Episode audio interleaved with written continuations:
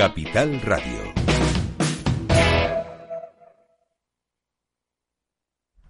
A veces, por muy alto que pongas la música, solo puedes oírte a ti mismo. Kurt Cobain, cantante, guitarrista y principal compositor de la banda de grunge Nirvana. Bueno, eh, seguramente sabes que se suicidó el 5 de abril de 1994 a los 27 años, por eso pasó a ser miembro del Club 27, ya sabes, ese grupo de músicos fallecidos a los 27 años de edad, como Robert Johnson, Brian Jones, Jimi Hendrix, Jim Morrison, Janis Joplin y Amy Winehouse. ¿Estás en Rock and Talent?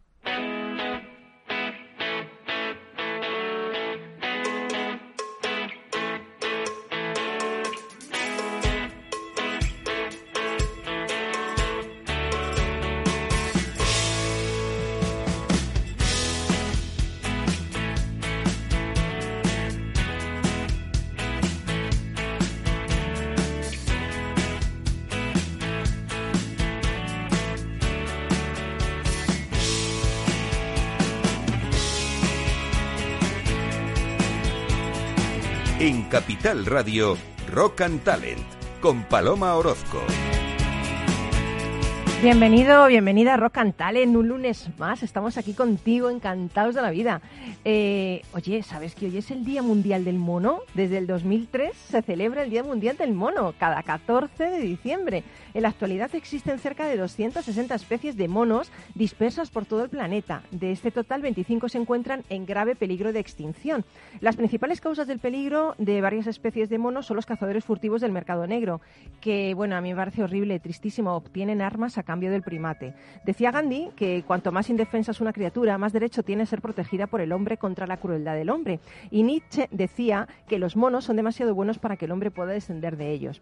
¿Sabes que los monos pueden sonreír como nosotros, aprender el lenguaje de los signos, deprimirse como los humanos y hasta regañar a su prole como lo hacemos nosotros? Ah, y que les gustan las cosquillas. Incluso hay estudios que demuestran que algunas especies de primates tienen sentido de la justicia. Bueno, pues yo te animo a que te sumes a la celebración de este día y subas a las redes sociales la foto de un mono que te guste junto con un mensaje para protegerlos y la etiqueta hashtag Mundial del Mono. Vale una pareja si se parece a un gorila, ¿eh? Vale igual. Eh, ¿A que no sabes lo que nos ha puesto el duende? ¿Qué te suena? Los Rolling, ¿eh? Rolling Stone. ¿Y a que no sabes cómo se llama esta canción? Sí, hombre, el hombre mono, Monkey Man. O sea que hasta en el rock celebran este Día Mundial del Mono. Bueno, seguramente nuestro amigo Emily Alba de Focun lo va a hacer, ¿verdad? Vas a celebrar el Día Mundial del Mono. ¿Vas a subir un hashtag aquí, Día Mundial del Mono? Lo, lo voy a hacer como, como implicado, ¿no? En primera persona casi, esa transición. pero, pero quiero decir, ¿tú ya tienes un mono ahí para subirlo o no? Pero mi, eh, sí, porque mi hija está obsesionada con los peluches de monos, ¿Sí? así que tendremos que tendremos que tirar por ahí. Pues un pelucho de mono te puede servir, ¿no? Eso, eso es lo que vamos a celebrar. bueno, esto lo vas a hacer luego, ahora no. Ahora vamos a hablar de otra cosa. En esta nu nuestra sección súper exitosa, Rock and Challenge, nos vas a hablar de la inteligencia aplicada a la abogacía, al derecho, junto con un crack de la innovación. Ángel Sancho, ¿no? Preséntanos a Ángel Sancho, que está aquí. Buenos días, Ángel. Hola, buenos días. Gracias por invitarme. A ver, Sí. Ángel, ¿quién es Ángel? ¿Dónde trabaja? ¿Qué hace? ¿Qué estudia? ¿Dónde vive? Cuéntanos. Paloma, eso lo ponía, lo ponía en el guion. Esto, eh. no, eh, para nosotros es, es un placer eh, contar, traer a, a nuestra sección esta semana a Ángel Sancho, director de innovación de Lefebvre, que es una editorial jurídica líder eh, en España y en, y en muchas partes Ujú. de- del mundo, ¿no? en muchos países del mundo, y que eh, ha trabajado 20 años en el desarrollo de motores de semántica. Ve- veremos un poco qué significa todo esto Pero- pero, ver, para la asistencia a- 20 a la años, pero abogacía. si este hombre no tiene, no los tiene, ¿cómo va a trabajar 20 Desde- años? en Desde los. Eh, me- los sí, 7 eh, años. Así es, así es. Un Entonces poco, sí. fue, un, fue un trabajo de tercero de GB y, y fue, fue calando. Entonces sí, porque si no, es que me trae- EGB. Existía cuenta, EGB, ¿eh? Muchísimas, muchísimas gracias, Ángel, por, por estar aquí con nosotros. Desde a luego, luego nos vas a hablar de todo eso. Y yo estoy obsesionada, he estado hasta las 2 de la mañana estudiando, bueno, que Estonia tiene jueces robots y todas estas cosas. Luego lo vamos a hablar. Bueno, luego vamos a contactar con Jan Torres, que es vocal de comunicación de AUSAPE, y vamos a charlar de retos internacionales dentro de su gen, la red de grupos de usuarios de SAP a nivel mundial. Otro crack, otro crack, empezaremos con él por teléfono. Y un tercer crack que tenemos aquí al lado, a Carlos eh, Pucha Gibela, que es un influencer, aparte de muchas cosas. Siempre le presenta como influencer, pero es empresario, ha montado 12 startups, es eh, broker, eh, es que trader, ¿no? Bueno, bueno, es- es, sí, sí. esas cosas que no sé ni lo que significan, pero es todo eso y más. y, y nos trae un libro increíble que es Derecho de los Robots de Moisés Barrio. Así es, así es. Vamos ¿Sí? a hablar de qué pasa con el derecho y la evolución de la robótica y de la inte- inteligencia artificial. Pero esto ha sido aposta, ¿no? O sea, quiero decir, o lo has hecho así por una bueno, casualidad. tú me, tú me avanzaste de que iba el tema del programa y yo busqué un libro. Es que con vosotros no se puede hacer un guion, ¿eh? Me va, me va a montar una huelga de algoritmos Si en cuanto que- llegue a la oficina. Pero si es que, es que me lo desveláis todo, esto no puede ser, ¿eh? Yo aquí estudiando, trabajando aquí para hacer esta, esta hoja y nada, al final ni hoja ni nada, lo hacemos nunca. bueno, pues nos vamos a ir con eh, otro crack. ¿Sabéis que Elvis Presley no sabía cantar? Y fue el rey del rock. Alucinante, ¿eh? Su madre le regaló una guitarra, una guitarra eléctrica, ¿no? Que tenía 14 años el niño, creo. Pero bueno, esto es como nuestro duende, que el otro día me mandó unas canciones, un DJ que te mueres, ¿eh? O sea, vaya canciones con las que trabaja este fin de gracias a nuestro duende de la música. Así que nada, nos vamos, que nos queda mucho por ver, por escuchar, por sentir, y nos vamos con Elvis Presley.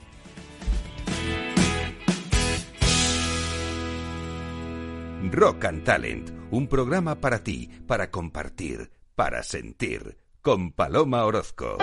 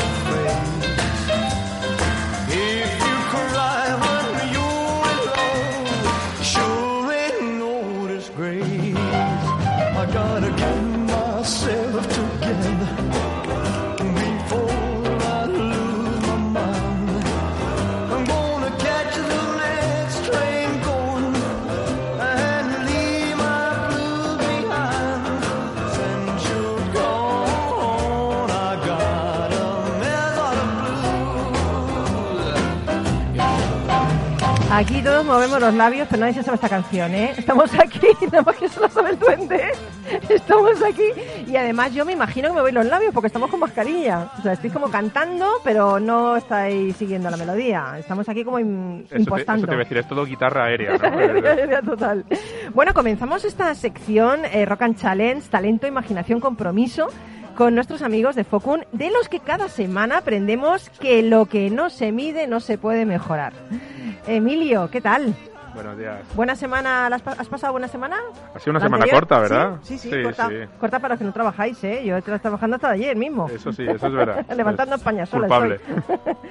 Eh, CTO, Chef Technology Officer de Focun. El director técnico. Director de toda técnico, la vida. director técnico de toda la vida de Focun. Y hoy te nos traes Ángel Sancho, que es el responsable de I+D de Lefebre. Como has dicho, la editorial líder en España en información jurídica. Yo diría que un lugar innovador donde se reúnen conocimientos y recursos útiles, donde podemos bucear ahí todos los profesionales del sector y encontrar cosas. Yo me lo he perdido porque yo soy abogado, pero no he ejercido nunca, así que me he perdido esto. O sea, si lo llego a saber, me hago abogado antes, para Pues- bucear ahí y conocer. Eh, Exactamente. Y, y oye, me gusta Ángel porque le he visto en un, te he visto en un vídeo muy suelto ahí hablando de un montón de cosas, Ángel. eh, bien, ¿no? Es que es un tema que ahora mismo a las editoriales jurídicas eh, nos toca de lleno. O sea, Es, es estamos- apasionante, ¿no? Estamos en un periodo de transición desde que empezamos con, con el papel, haciendo la labor de divulgación, luego cuando empezó con Internet, los CD-ROM, la capacidad de digitalizar, eso transformó completamente los productos que podíamos entregar a los clientes y la forma en que teníamos que hacer las cosas eh, internamente. Pero es que ahora con la inteligencia artificial nos estamos acercando a un, a un nuevo hito, a un nuevo Bueno, cambio. pero es que además el, el que más sabe de eso eres tú. Déjame decirte que en las dos últimas décadas, como ha dicho antes Emilio, has desarrollado proyectos en, en tecnologías de búsqueda y semánticas para crear inteligencia artificial legal. O sea, Sí. tú eres un cerebrito. Tú en el colegio te, te- te disputaban los apuntes, vamos. No, ¿Sí simple- no? simplemente eh, estudié Derecho, pero siempre me quise estudiar informática y este tema me, Qué bueno. me, tocó, me tocó de lleno y realmente los retos que hay para ingeniería de conocimiento y para entender bueno. el, el lenguaje, porque todo el derecho se basa en el lenguaje. O sea, al final el, el legislador promulga contextos. Ahora Emilio Sí. nos Em- Emilio, que un nos- poco los- si te parece que nos ponga Emilio en contexto y luego volvemos contigo. Eh, yo iba a decir que el sector jurídico se está enfrentando a una revolución, a una revolución tecnológica, un cambio de paradigma que, que yo creo además que va a modificar la manera en la que se estudian y resuelven los casos. ¿no? Eh, la mayor innovación es evidentemente la inteligencia artificial. ¿no?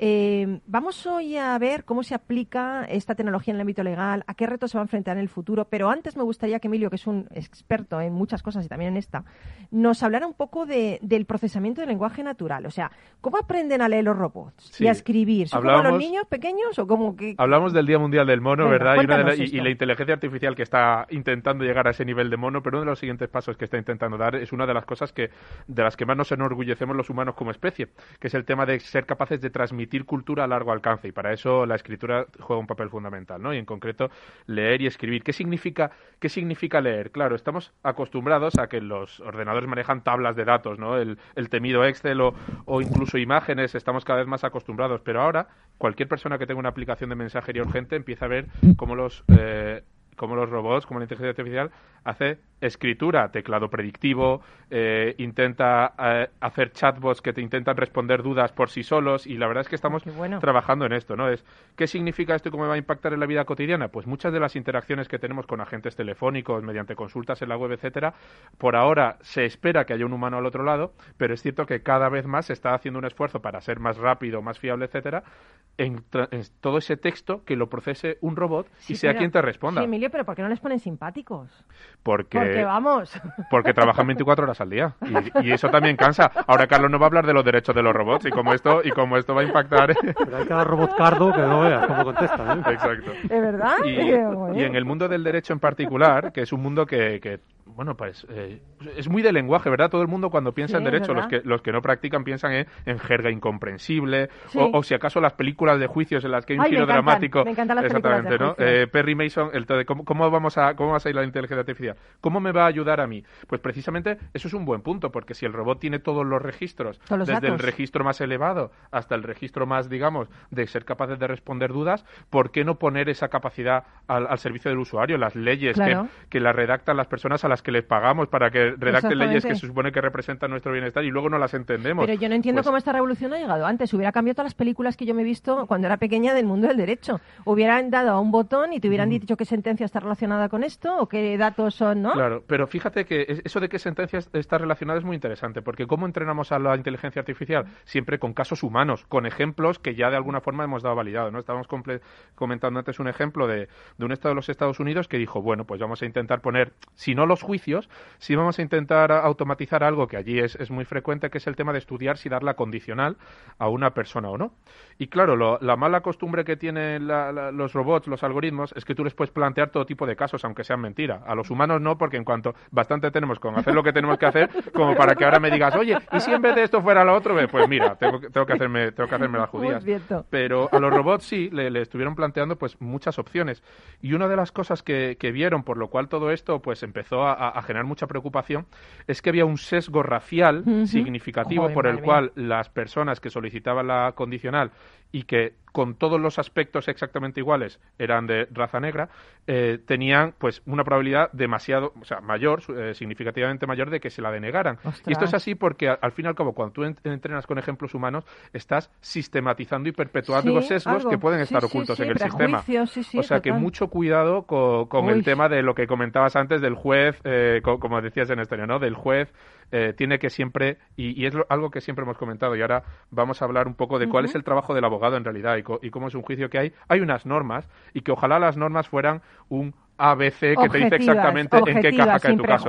Pero el mundo es- está lleno de grises, Oye, eso pero lo sabemos. ya es verdad, pero una cosa, yo he estado leyendo hoy que en Estonia ya hay jueces robots para que juzguen casos de menos de 7.000 euros. ¿Esto es cierto? Habrá que ver, es cierto, pero habrá lo que no sabemos aún es cuál es la tasa de apelación a, a los recursos a los recursos que ponen en práctica, ¿no? Y es que en realidad eh, la abogacía es, es, es una zona de grises, porque si no con la ley cualquier abogado, pero Le- Lefebvre en concreto tiene muchísima experiencia en saber que el abogado necesita mucha más eh, información, ¿no? Y, y en todo este tiempo que, que llevan trabajando y llevamos trabajando con ellos, pues ver cómo se le puede dar la información que de verdad necesita para ayudar a su cliente.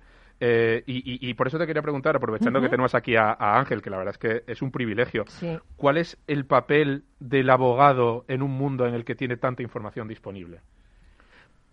Pues eh, como decíais, el derecho en principio es muy sencillo. Es, oye, si en, son unas, unas reglas, la- por eso eh, cualquier regla, ya sea de derecho penal, de derecho a la circulación, es si haces esto, la consecuencia es esta. Sí, que hay hasta- unas hasta ahí- normas objetivas, vaya. Efectivamente, y, y en la lógica muy, muy clara. En esta circunstancia, estas son las consecuencias. Hasta ahí, genial. Pasa que, como decía Emilio, cuando llega el momento de la verdad, resulta que no es fácil saber cuáles son las normas, cuando las encuentras no es fácil interpretarlas, y ahí es cuando el abogado es necesario. Eh, ya podemos hablar más adelante de, los intentos de derecho computable o del juez robótico, son las limitaciones. Pero si vemos lo que ocurre en la realidad es que cuando el tema es un poco complejo, tenemos que ir a un abogado que tiene, lo primero que tiene que hacer es decir, bueno, vamos a ver qué normas hay sobre esto, qué sentencias hay sobre esto, y tiene que empezar a buscar información. Y ahí es donde eh, pues los sistemas de búsqueda de información son una de las partes. Pero ahora hay. los abogados están de celebración oyéndote, porque dicen, aunque haya jueces robot, aunque podamos utilizar los datos para mejorar sentencias y para mejorar nuestro trabajo, somos necesarios. Comple- Siempre. completamente. Imprescindibles. Imprescindible. Compañeros, abogados. Lo, lo único que se va a poder automatizar son cosas muy, muy concretas. Por ejemplo, una declaración de la renta, que no deja de ser conjunto de normas. O sea, cuando, cuando hablamos de derecho, Sí, porque hay que interpretar poco, ¿no? bueno, eh, depende. Solo en nuestra contra. Claro, hay- te digo. Los as- asesores fiscales eh, se ganan muy bien la vida, o sea que- pero sí que hay partes. Ahí está el programa padre de la agencia tributaria, donde se trata de calcular y aplicar una serie de, de datos más o menos objetivos, mientras no haya, no haya duda. Pero por eso las sentencias se recurren, por eso las sentencias de voto particular, por eso cuando te planteas un caso y dices, ¿vamos a juicio o no? ¿Qué pasará o no pasará? Eso, eso va a seguir ocurriendo. Lo único que va a haber partes más objetivas que sí que se van a poder eh, simplificar. O sea que todavía eh, un algoritmo no va a sustituir a un juez, de momento, ni a un abogado, de momento. Aunque podemos utilizar los datos para mejorar Claro. todos los procesos La, legales. la pregunta, eh, Ángel, yo creo que, que se pueden hacer muchas veces. ¿Y cómo cambia el trabajo? Ese abogado dentro de 10 años, ¿en qué le ha cambiado la vida? Sabiendo ahora que es imprescindible, eh, ¿cuáles son las amenazas o las recompensas Sí. que le esperan ahí? en o la los retos, o Pues, los retos. Pues la parte que seguro que va a beneficiarse es la misma que se ha beneficiado cualquier usuario con las hojas de cálculo, con los procesadores de texto y ahora con una, un procesamiento básico de la información. Antes buscar eh, sentencias requería ir a los tomos Sí. y, y pasar muchísimas horas. Ahora con los sistemas de búsqueda tipo Google eso se ha simplificado. Mm. Cada vez más estos sistemas van a ser capaces de extraer información de los documentos Sí, y entender sí, un poco de qué trata. Con lo cual, toda esas- esa parte tediosa que requiere un poco de conocimiento jurídico, pues va a tener herramientas que le hagan los cálculos o la búsqueda muy rápida, porque ahí sí que los ordenadores nos ganan en rapidez y objetividad. Lo que no saben es entender luego lo que hay y ahí... mm, Pero lo- un, mix sería perfecto, un mix. ¿No? Claro, es, es, eh, lo, lo que intentamos es eh, eh, apoyar la creatividad, es decir, dar, eh, eh, darle todos los. eh, a mí cuando a mí me gusta la cocina eh, y una de las cosas que, que odio es ponerme a picar verdura, porque eso, eso, oye, al final, al final No es estás media hora no es picando agradecido, verdura, no es agradecido, ¿verdad? no, no, no. Entonces lo que intentamos es llevar la bandeja con la con la verdura picada y con las salsas puestas así y las especias y decir qué, qué, qué plato vamos a hacer hoy, ¿no? Yo creo- es, es un buen ejemplo. Qué buen ejemplo. Entonces la Sí, sí. inteligencia artificial sería que han cortado ya la verdura. Efectivamente, son la parte que los robots saben hacer, que es donde se necesita mucha fuerza, mucha Y lo otro, la creatividad de hacer tú el plato que te dé la gana, ¿no? Y ahí es donde Ah, Qué todavía- bueno, qué bueno. Esto sí que me ha encantado. Eh, Esta... eh, estamos trabajando. Y además, eh, lo, lo que sí es cierto es que al final el, el- el abogado es, es una persona que está inmersa en el mundo de hoy. En el mundo de hoy las búsquedas tienen un referente, ¿no? Una, Ujú. una compañía que hemos mencionado y que es el- la de las más grandes del planeta. Eh, pero en realidad hay nuevas opciones, es decir, no tenemos que renunciar a que toda la búsqueda, todo lo- nuestro mundo pasa por una cajita de texto en la que empezamos a, a- a escribir cuatro o cinco palabras e intentamos ir más allá, ¿no? La asistencia tiene que partir incluso antes, ¿por Sí, qué no? Y, sí. en, y en eso es algo que, que también estamos trabajando y, y Ángel, de hecho, tiene, tiene mucha experiencia en trabajar en, en este punto, ¿no? De trascender él la cajita de texto, ¿no? Sí. Ah, Ahí, por ejemplo, recientemente el, el Efebre ha sacado mm, distintas mejoras en la base de datos, pero una de ellas es el asistente Sibila, que lo que intenta es optimizar lo siguiente. O sea, ahora mismo el, el usuario se encuentra con, con la cajita de texto pequeña, donde, tipo Google, pero sin embargo cuando está en la mesa de su despacho lo que tiene que es pues un documento con una demanda, una sentencia Sí. o incluso un correo electrónico, sí, un texto grande, que eso, eso no cabe en una cajita. Sí. Entonces, ¿qué es lo que tiene que hacer? Pues tiene que hacer cuatro tipos de tareas que requieren conocimiento jurídico y que son tediosas. Una, leerse el documento para saber de qué trata. Otra, en el caso del derecho, identificar las citas legales y de jurisprudencia y ver qué quiere decir, qué, contiene cada una, si están todavía vigentes o no. Luego, con todo ese mix, tiene que poner el embudo y decir, bueno, y ahora en la cajita de texto de todo esto que pongo o cómo lo pongo en metadatos para hacer la búsqueda y finalmente de los la lista de resultados que le va a proporcionar el buscador clásico pues tiene que ir viendo bueno a ver este puede ser interesante este no este sí este no esas cuatro tareas pues hemos ido desarrollando distintos componentes que subiendo un documento directamente proporcionan los resultados sin haciendo todo ese Madre todo ese mía. Y se llama Sibila. sí sí, ¿Por sí. qué? ¿Sibila? A ver, Ángel, ¿por qué Sibila? No es una novia que tuviste tú de joven, vamos. No, es, es una antigua pitonisa del- de la antigüedad, una- unas profetisas que eran capaces de, De predecir. predecir Qué bonito. futuro. Si estuviera aquí César, ¿verdad? De nuestro experto en Sí, sí, mitología es estaría verdad, aquí diciendo, bueno, nos contaría el padre, la madre de Sibila, el amante, el novio, el hijo, todo, vamos. Exactamente, y segura- exactamente, seguramente el mejor nombre habría sido su sobrino, ¿no?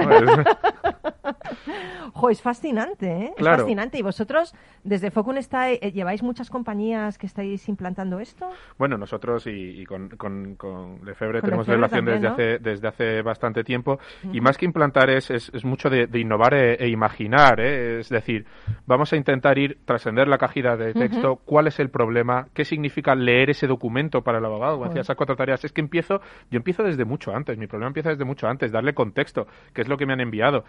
Y, y, y todo esto es el, el dashboard que estamos intentando eh, poner en, en su bueno, bueno. y Esto es alucinante, ¿eh? espero que sea para bien el, este yo, yo ahora me arrepiento de no haber ejercido, porque yo me leo eso y ya con esto ya lo tenía yo mejor hecho.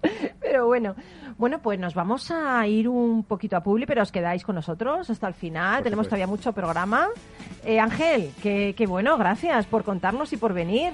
Ah, eh, es increíble ver a un abogado tan innovador. es increíble, ¿eh? Luego dicen que los abogados no son innovadores. Ala, toma ahí, Ángel Sancho. Gracias, Emilio.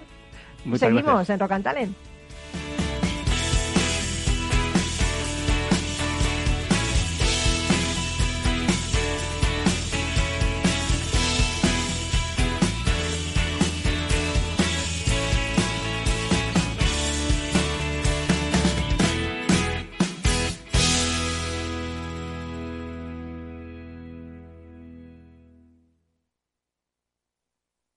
Si no tuvieras beneficios invirtiendo tu dinero, ¿te cobrarías?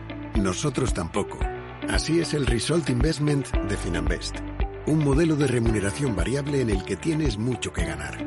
Porque solo ganamos si tú ganas primero. O lo que es lo mismo, si no sumamos, no restamos. Finanbest, tú ganas. Capital Radio Madrid 105.7. Si te gusta la cocina gallega de siempre, en el Mesón Gallego 1 y el Mesón Gallego 2 encontrarás los mejores pescados y mariscos de las costas junto a recetas de la Galicia interior, además de las carnes de Sanabria y los mejores embutidos de Zamora y nuestra terraza. Te esperamos en la calle Muller 35, teléfono 91 579 3623 y en la Plaza de la Remonta 13, teléfono 91 579 0769. Una recomendación del programa gastronómico Mesa y Descanso. Gráficas Naciones. Más de 50 años de experiencia en el sector de las artes gráficas. Apostamos por la última tecnología tanto en impresión offset como en digital y gran formato. Realizamos todo tipo de impresión. Tarjetas de visita, folletos, libros, vinilos, decoración y montaje de stands. Más información en el 91 629 2145 o en gráficasnaciones.es.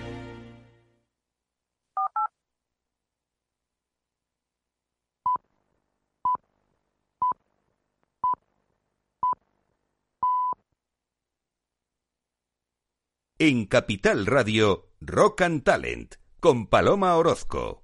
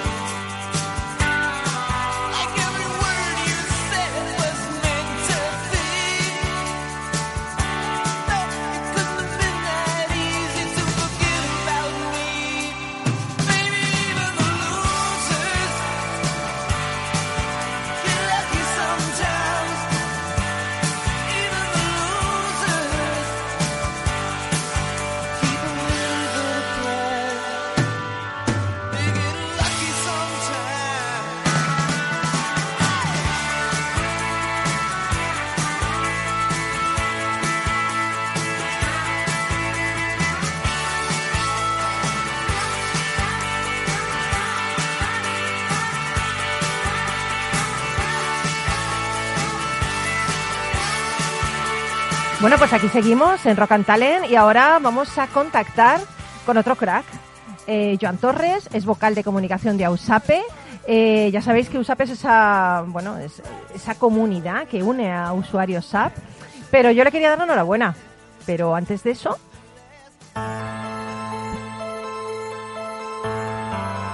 Compartiendo el futuro.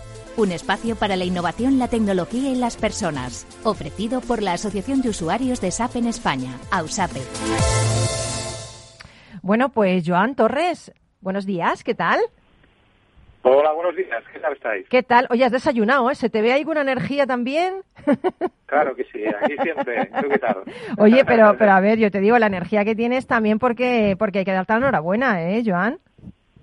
Hombre, muchísimas gracias. Al final es un mérito del equipo, de la asociación y de todos. A ver, cuéntanos, que- cuéntanos por qué, por qué te tenemos que dar la enhorabuena, porque te han elegido, a ver, Pues bueno, nos han elegido a USAPE como miembro del, del board, es decir, del máximo organismo directivo de SUGEN. SUGEN es una asociación internacional de usuarios a la cual USAPE ya pertenece desde hace años, pero esta vez, pues aparte de pertenecer, pues somos miembros del consejo directivo de la asociación internacional que representa de alguna manera los derechos ¿no?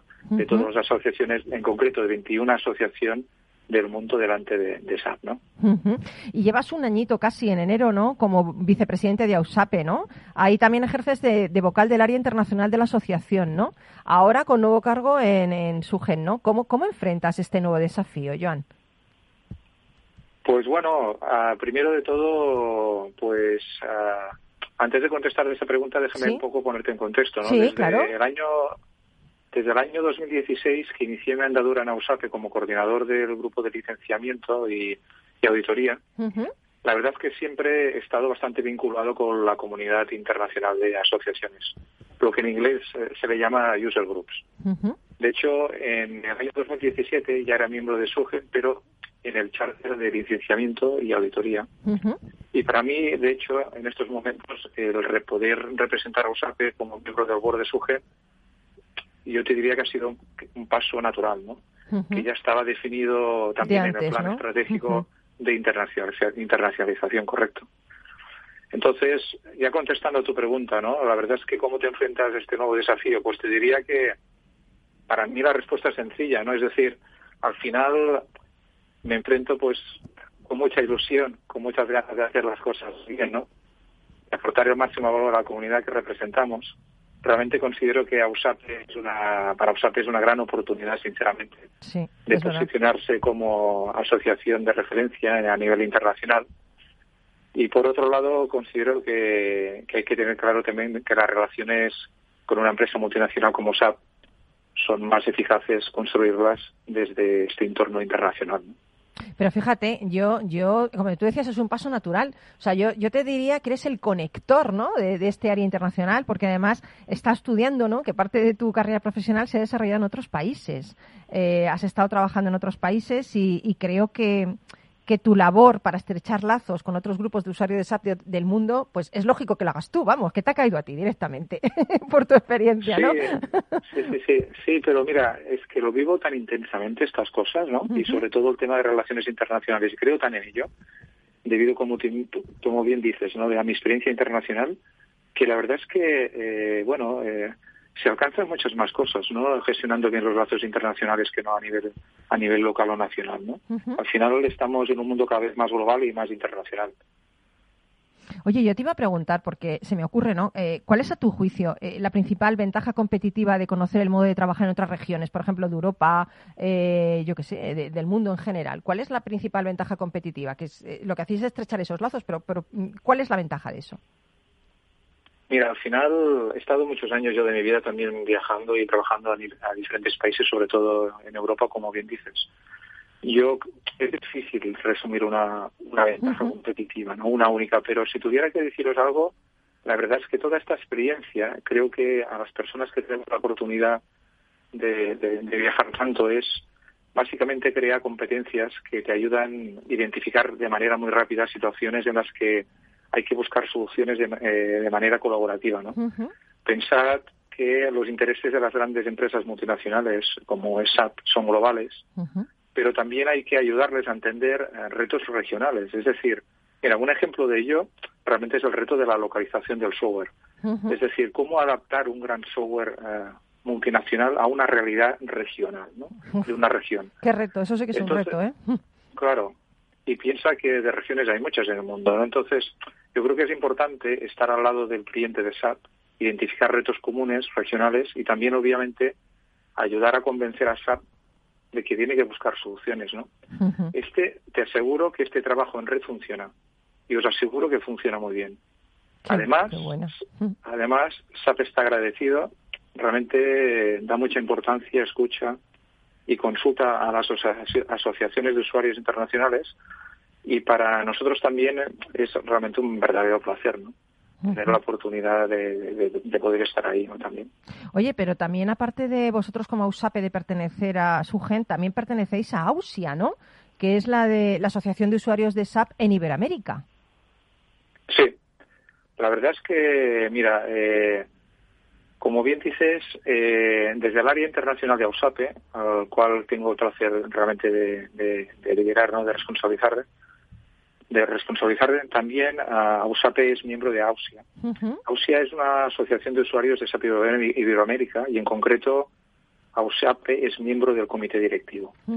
Eh, con AUSIA estamos compartiendo realmente todas las iniciativas de grupos de trabajo con ellos y además, eh, oye, pues cómo no, decir que el hecho de compartir un idioma común realmente favorece muchísimo ¿no? la, la relación. ¿no? Oye, eh, Joan, eh, yo no, no sé si te he presentado, no sé si te he dicho que eres ingeniero en telecomunicación, actualmente eres el, el CEO de EGM Food Ibérica, es una empresa líder de la distribución mayorista del sector de alimentación en España, que pertenece al grupo Bright Food con sede central en Shanghái, ¿no? Eh, aprovechando, aprovechando que, que eres un experto en todo esto, eh, tu compañía pertenece a un grupo multinacional chino, ¿no? A mí me gustaría que tú nos explicaras qué, qué aspectos te han llamado más la atención de trabajar con directivos eh, provenientes de China, ¿no? De una cultura que en principio parece tan diferente a nosotros. Hombre, es muy buena pregunta, la verdad. Y la verdad es que yo he ido aprendiendo conforme a la marcha, ¿no? Cosa que si tuviera que recomendar o empezar de nuevo, pues eh, recomiendo que realmente se tengan unas cosas claras que, bueno, yo intento resumir, ¿no? De lo que me viene a la cabeza en estos momentos. Mira, eh, la cultura china, la verdad es que tiene una serie de códigos, protocolos y además formas propias de relación. Eh, y además todo esto hay que tenerlo en cuenta. Hay elementos clave de su cultura realmente que impactan obviamente en las relaciones con el negocio, ¿no? Mira, si me tengo que centrar en algunos, voy a poner un poco de, de, de interés, ¿no? Por parte de los que nos están escucha- escuchando y espero que estén de acuerdo conmigo. ¿eh? El, el primero que te diría es la jerarquía. La jerarquía realmente es muy marcada hay que conocer bien y de antemano la relación jerárquica de los asistentes que asisten a la reunión y de acuerdo con ello mantener el orden de saludo, las formas, el respeto, etcétera, etcétera, etcétera. Podríamos, si tuviéramos más tiempo, os podría explicar pues mil anécdotas, ¿no? De, de cosas que realmente no hicimos bien, ¿no? Al inicio, sobre todo, de la relación. Pero dime una, por Dios, no me dejes así, no nos dejes así. Dinos una. una, pero ya has aprendido, no pasa nada. A ver, cuéntanos una, Joan. Por ejemplo, se- servir una botella de agua, ¿no? O una copa de agua, pues al que no era el máximo eh, Uf, pues- representante de- de- de- del grupo, ¿no? Pero pobre, si tenía eso- sed también, tampoco lo entiendo yo eso. Yo el, el- lo- hecho de no, de no servir el, primero, de no, de no servir el agua al primero, al de máximo jerarquía, pues nos puso en evidencia porque, los, digamos de alguna manera, servimos al segundo y el segundo se vio una obligación de servirle a su jefe. Madre mía, tú te quedarías ahí a cuadros, claro. Pues yo me quedé un poco diciendo, oye, esto no me voy a pasar ya. Más No, agua a todos. no, agua para todos. Aquí en España, Dios mío, es totalmente diferente, ¿no? Que es- Claro, es que claro, yo sí, sí, por orden. Ah, Decía pero Carlos, agua también- para todos por orden, claro. Sí, Madre es que mía. nosotros servíamos agua a nuestro presidente, pero claro, no nos habíamos fijado, dado cuenta de que todavía es- el jefe del presidente estaba allí. Bueno, ¿dónde está mi botella de agua? A mí no me sirve nadie. Aquí todos estamos con lo mismo. A mí tampoco. Madre Otra mía. cosa, mira, el, porque son cosas divertidas, ¿no? El Sí. nacionalismo, ¿no?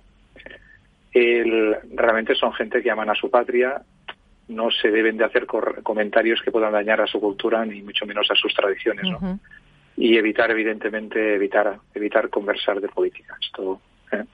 Luego mira hay cosas en momentos distendidos no la comida la comida o las cenas no mejor eh, porque la comida al final trabajas eh, bueno comes ahí rápido en el trabajo pero las cenas son más divertidas son momentos de compartir risas en un entorno relajado la verdad es que no se tiene que hablar de trabajo sino básicamente de felicidad felicidad es una palabra Sí. que les gusta mucho utilizar, ¿no? Eh, porque todo el mundo trabaja, pero hay que ser feliz en la vida, ¿no? Tenemos que ser felices. Mm, qué bonito. Compartir, sí, compartir, bueno, sus mensajes navideños siempre están muy ah, alrededor de la felicidad, ¿no? Y de, de las, fa- las familias, ¿no? Del entorno personal, familiar. No se habla de trabajo, sino de felicidad y de éxitos, y realmente el protocolo de brindis hay que dominarlo. Aquí también podría Madre mía, tú eres de un experto, Joan, ya. Madre mía. Que... Bueno, ahí que no vaya Carlos, que no le conoces, pero este siempre está hablando de política. Ahí este, este que no vaya. No, tú no Oye, puedes ir, oye, Carlos. de- de No, fútbol se no, puede hablar, se puede no, hablar de no, fútbol, Pero ¿no? de tú no vas, que de política no puedes. No, Estoy pero, hablando. pero de no- fútbol, de fútbol se puede hablar. El fútbol les encanta. el Vale, vale, pues ya está. encanta. Tú ya sí, entonces. les invitas, les invitas al estadio, bueno, luego ya los Ángel y Emilio sí, pero Carlos que no vaya, porque estos son más diplomáticos. Oye, Joan, para terminar, ¿te atreverías a despedir eh, tu entrevista en chino? Oye, pues no, la verdad. ¿Cómo que no? Estamos quedando muy mal ahora mismo. Aunque sea una palabra, yo me sé si sei, que es gracias, si hay sei, está. Hombre. ¿Tú sabes, Emilio, sí, alguna? supuesto. Tampoco. No, esto, sí, Sí, sí, hombre, sí, sí, sí, gracias, Claro, evidentemente. pero algo más Las- no nos sabes cosas- decir, tú no sabes decir, yo qué sé. Por ejemplo, Hombre, puedes decirnos, te- te estoy decir encantadísimo con que me hayáis en nuestro en nuestro congreso en nuestro congreso virtual casi un éxito de USAPE, que me hayáis elegido para representar a nivel internacional y además estamos haciendo un montón de cosas en Iberoamérica y en todos los países. ¿Tú te, te atreves a decir una palabra a esto o cómo? Mira, si si me dejas un ratillo, lo pongo en Google Translator y te lo digo seguro. venga, venga. Oye, pero si, si no nos lo dices, nos creemos igual que habla chino fenomenal. No hay ningún problema. No, pero puedes decir eh, felicidad y salud en chino, por ejemplo, para nuestra audiencia. Mira, yo la verdad es que una de las cosas que aprendí de los chinos, también, ¿eh? entre muchísimas cosas, es que la verdad es que yo una vez dije, oye, vosotros no realmente no, no aprendéis idiomas y, y me dijeron, no, no vale la pena porque es mucho más fácil pues contratar a una traductora. Es decir, Los datos. un Un robot, un robot. Yo contrataría Un un robot, robot ¿no? que me siguiera a todos los lados. Con lo Bueno. cual, la verdad es que ellos no, no se esfuerzan mucho. Yo, la verdad es que, bueno, los saludos, hola, adiós, gracias y estas cosas, evidentemente sí, ¿no? Qué guay. Pero lo siento, lo siento no haberte. No, no, no, muy bien, pero nos has contado un montón de cosas. Oye, pues nada, te deseamos mucho éxito eh, y, y nada, que tienes tu casa para cuando quieras, Joan. Oye, muchísimas gracias a vosotros por este espacio. La verdad es que es un placer. Y lo mismo digo, ya sabéis dónde está USAPE, también es vuestra casa. Genial. Joan Torres, que tengas un buen día. Hasta cuando quieras. Gracias. Nos vamos. Muy buenos días también. Pero Adiós. seguimos, nos vamos, pero seguimos. Hasta luego. Ausape te ha ofrecido Compartiendo el Futuro, un espacio para la innovación, la tecnología y las personas. Rock and Talent con Paloma Orozco.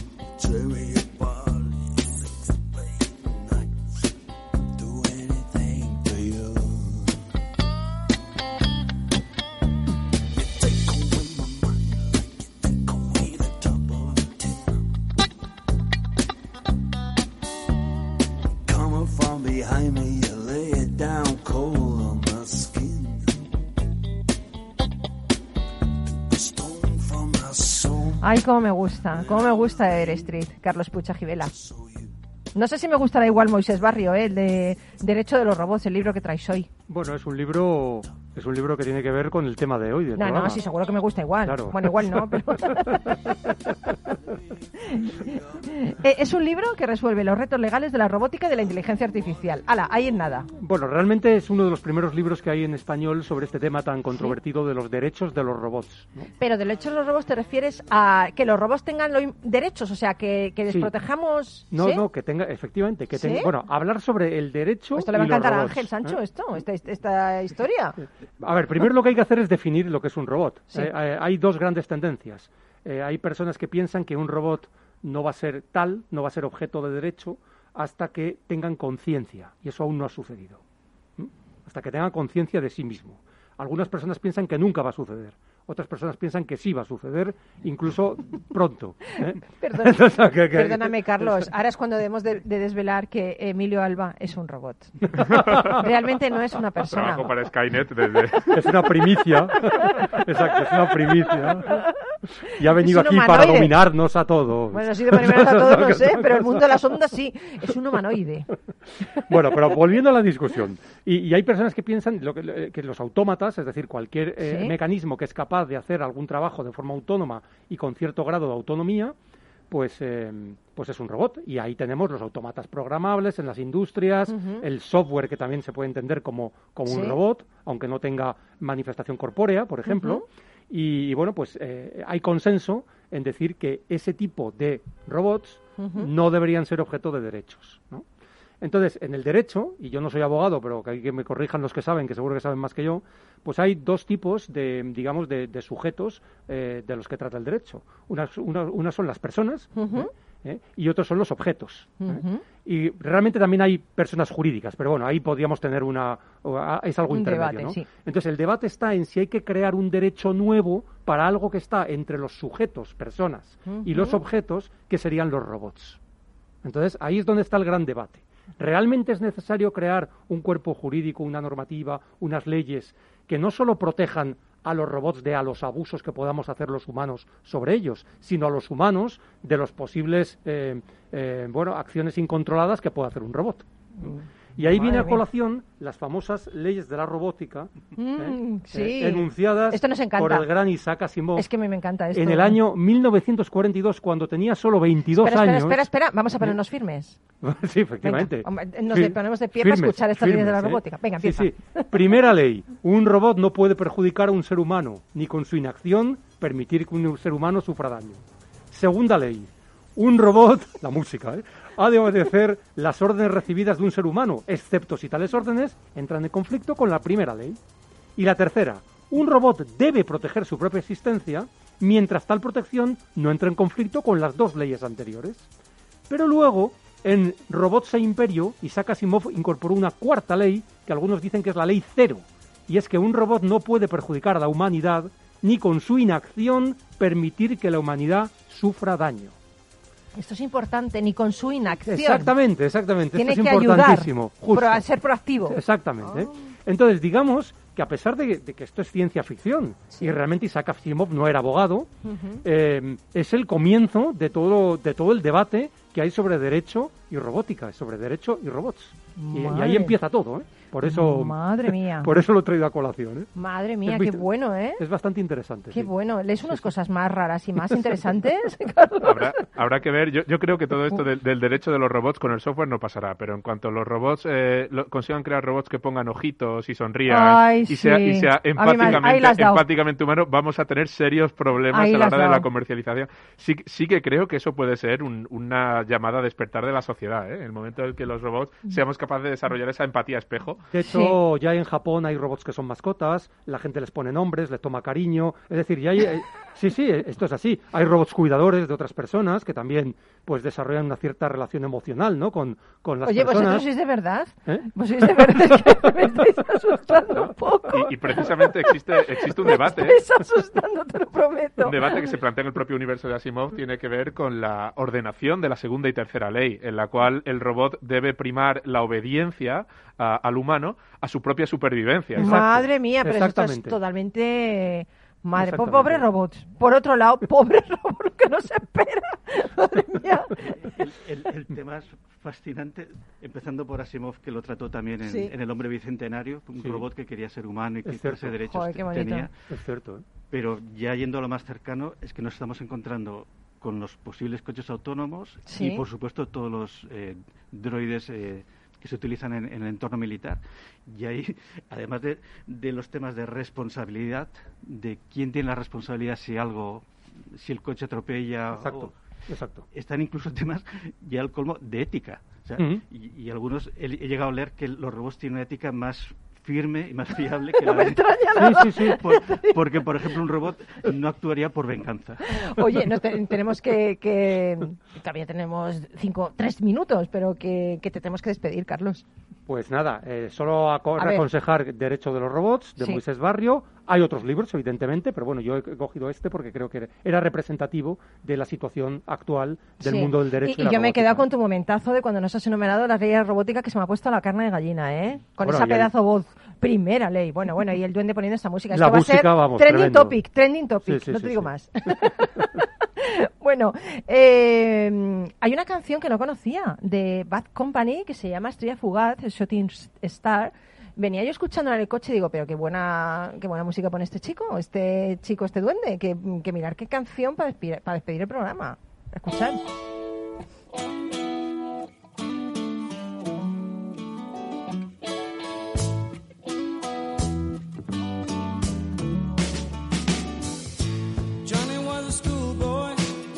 His first Beatles song. Love me do, I think it was, him long. Dentro de unas semanas comenzamos otro año. ¿Cómo será? Muchos quieren dejar atrás este 2020 y lo que nos trajo en forma de pandemia mundial. Hay otros que predicen cómo será el mundo en el futuro. Ciudades inundadas, virus diferentes, superpoblación, calentamiento global, escasez de recursos. En fin, me estoy poniendo positiva. En este convulso escenario las máquinas triunfarán. Pero ¿seremos nosotros los cibos del futuro? Los transhumanistas sostienen que gracias a la tecnología y los avances médicos los seres humanos podrán mejorar sus capacidades, tanto físicas como mentales, y corregir el sufrimiento, la enfermedad o el envejecimiento. La consigna de este movimiento es liberar a la raza humana de sus limitaciones biológicas y su objetivo, llegar a la poshumanidad, el siguiente estadio de la evolución. Los profetas del transhumanismo describen un futuro en el que moriremos a los mil años. Tendremos un cociente intelectual de 200. Podremos eliminar gran parte de las enfermedades gracias a la selección genética y tendremos Internet en nuestra cabeza. La nanotecnología permitirá llegar a todos los sitios, integrar las máquinas en nuestro cuerpo y, las máquinas tendrán alma.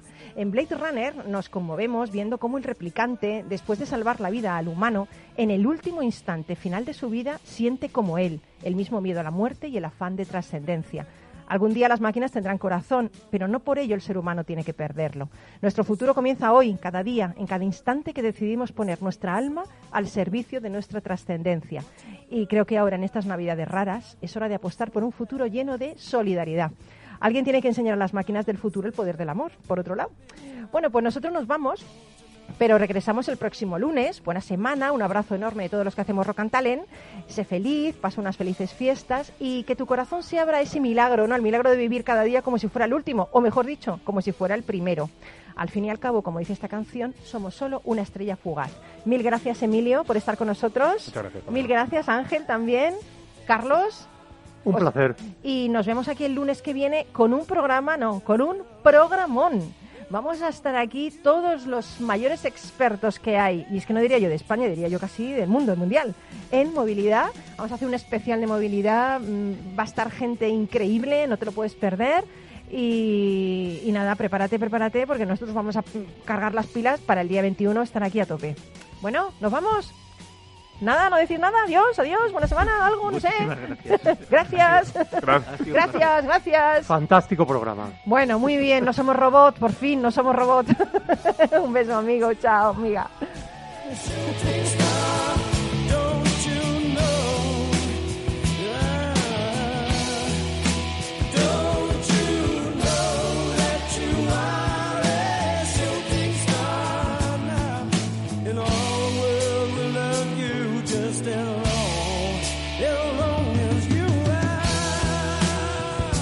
Rock and Talent, un programa para ti, para compartir, para sentir, con Paloma Orozco.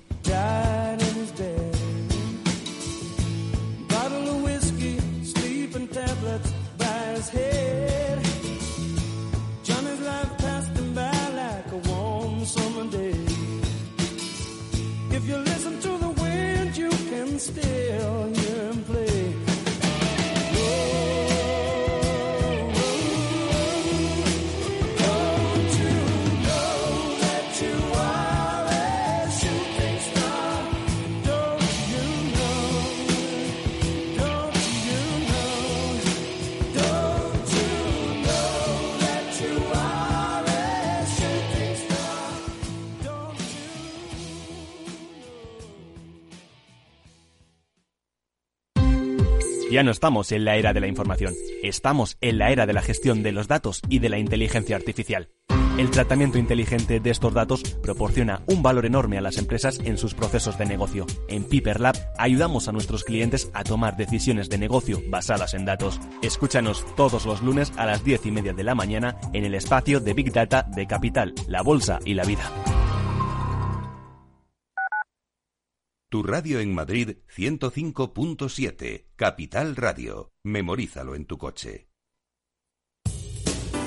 Somos Mazapanes Barroso. En nuestra empresa elaboramos productos con ingredientes seleccionados siguiendo una tradición artesana transmitida de generación en generación desde hace más de un siglo. Te llevamos el auténtico mazapán artesano de Toledo a tu casa. Nos esperan fechas muy especiales en las que no puede faltar en tu mesa. Compra tus dulces favoritos en nuestra tienda online www.mazapanesbarroso.com o llamando al teléfono 92 535 3149. Disfruta del auténtico mazapán con Mazapanes Barroso, maestros artesanos con tradición y calidad desde 1890. Disfruta de la mejor cocina gallega en Montes de Galicia. Todo un clásico moderno en el barrio de Salamanca. Disfruta de la variada dieta atlántica, de las mejores carnes y pescados tratados con respeto y transparencia y regados con una de las mejores bodegas de la zona. En grupo, en familia o en pareja, Montes de Galicia te ofrece el espacio perfecto en cada ocasión. Capital Radio existe para ayudar a las personas a formarse y conocer la verdad de la economía. Los valores que Capital Radio defiende son la verdad, la libertad y la responsabilidad. Capital Radio es una empresa independiente que no se identifica con ideologías políticas. Capital Radio está aquí para ayudar a las empresas a comunicar cómo crean valor. Capital Radio apuesta por empresas sostenibles, transparentes y comprometidas con la sociedad. ¿Y tú? ¿También quieres trabajar por un mundo mejor? Aquí tienes tu sintonía. Capital Radio, con la gente que aporta y no se aparta.